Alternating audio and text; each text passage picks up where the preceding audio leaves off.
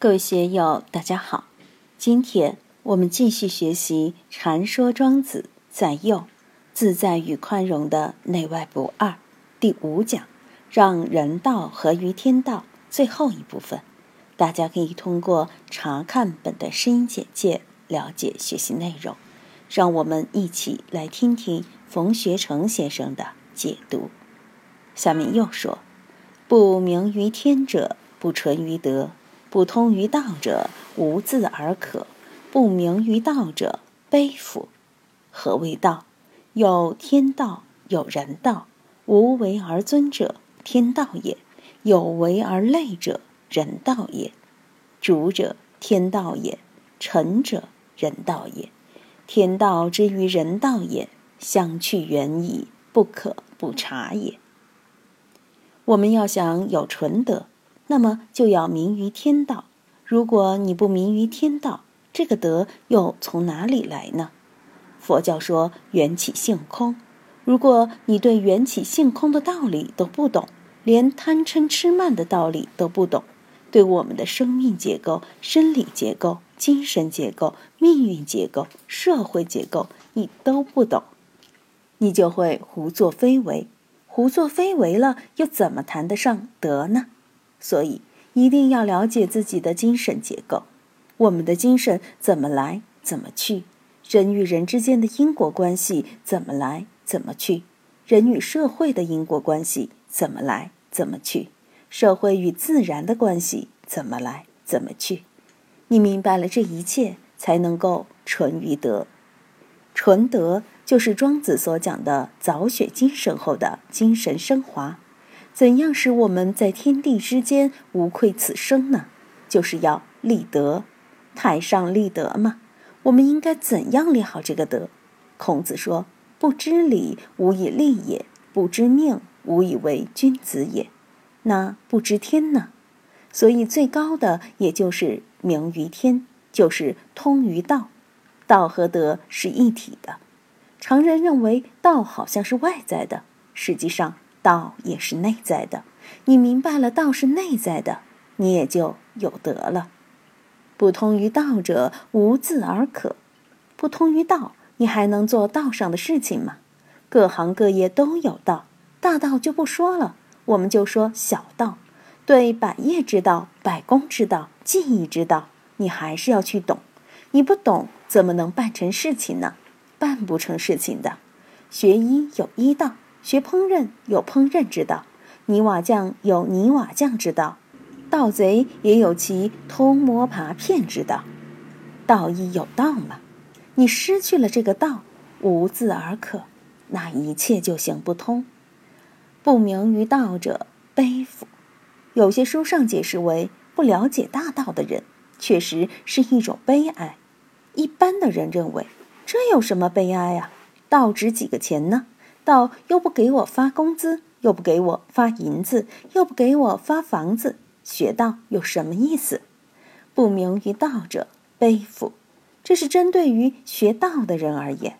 像在我们这里，有的学员认为自己还没有明心见性，还没有开悟，每天都很愁，愁到夜不成。阿敏说自己这一辈子的目标就是要明心见性，赚钱有什么意思呢？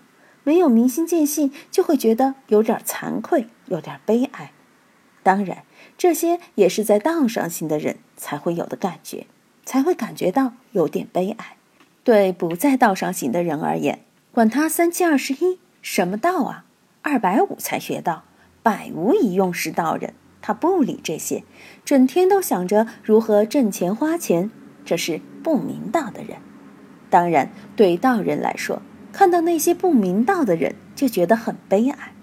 佛菩萨看到众生颠倒，心里就生起慈悲。你们怎么这么可怜？怎么不来学道啊？孔夫子看到众生都在世上胡搅蛮缠混日子，不去明道也难过。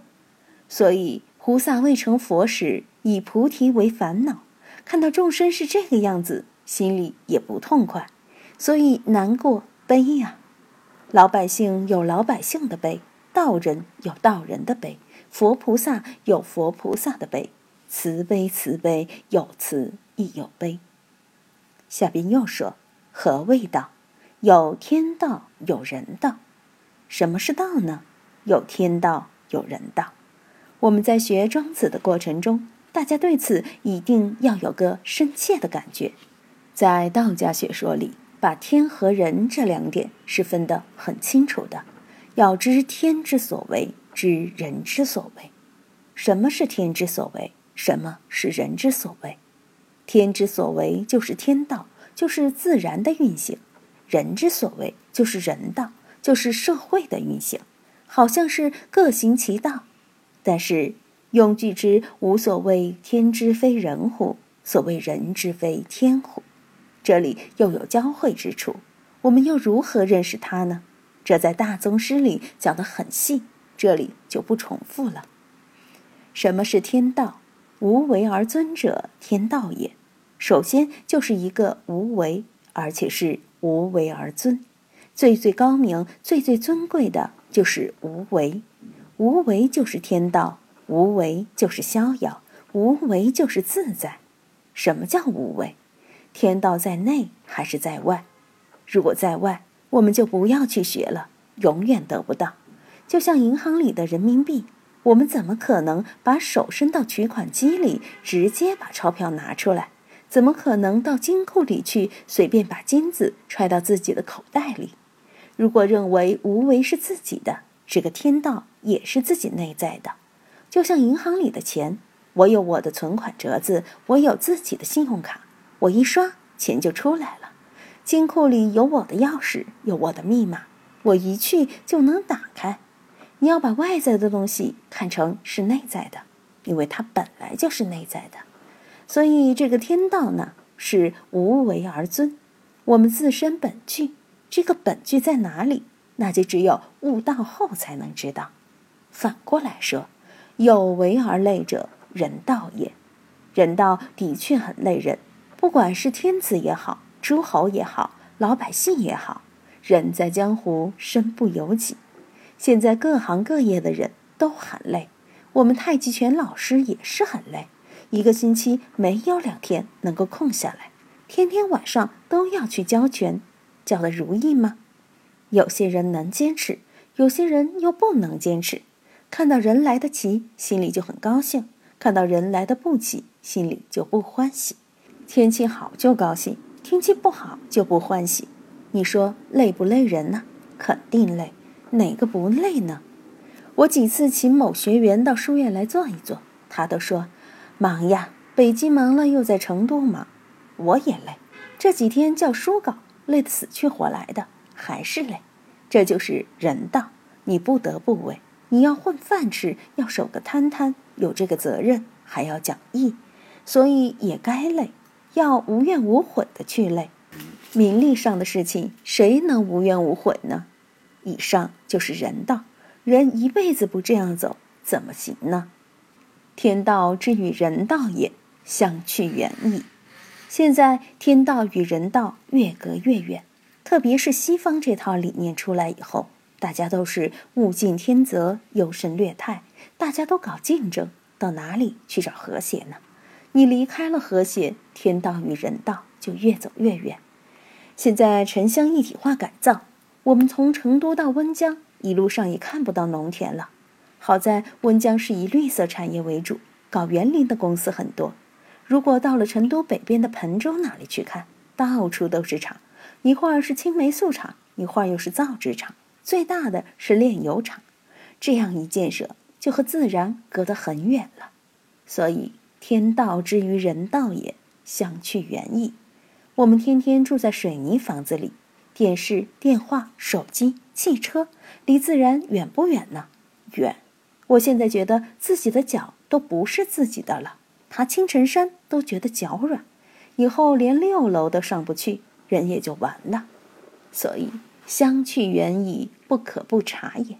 我们一定要有这个警惕性。怎样是人道合于天道？我们作为人，一定要认真去感觉这个事情。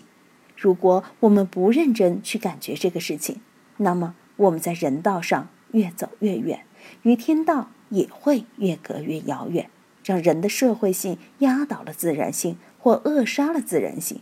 那么，我们也就画句号了，也就无话可说了。《庄子在右》这篇文章的确宏大严谨，一气呵成。怎样把这篇文章与以前学习的其他篇章结合起来看？一句话，要融会贯通。通过对庄子的学习，使之能够早雪精神，使我们能够达到天人合一，这样才能不负所学，才没有辜负大家的宝贵时间。禅说庄子在右，到这里就全部结束了。欢迎大家在评论中分享所思所得，各位也可以通过我的另一个专辑《庄子原文三十三篇朗读》通听原文。我是万万，我在成都龙江书院为您读书。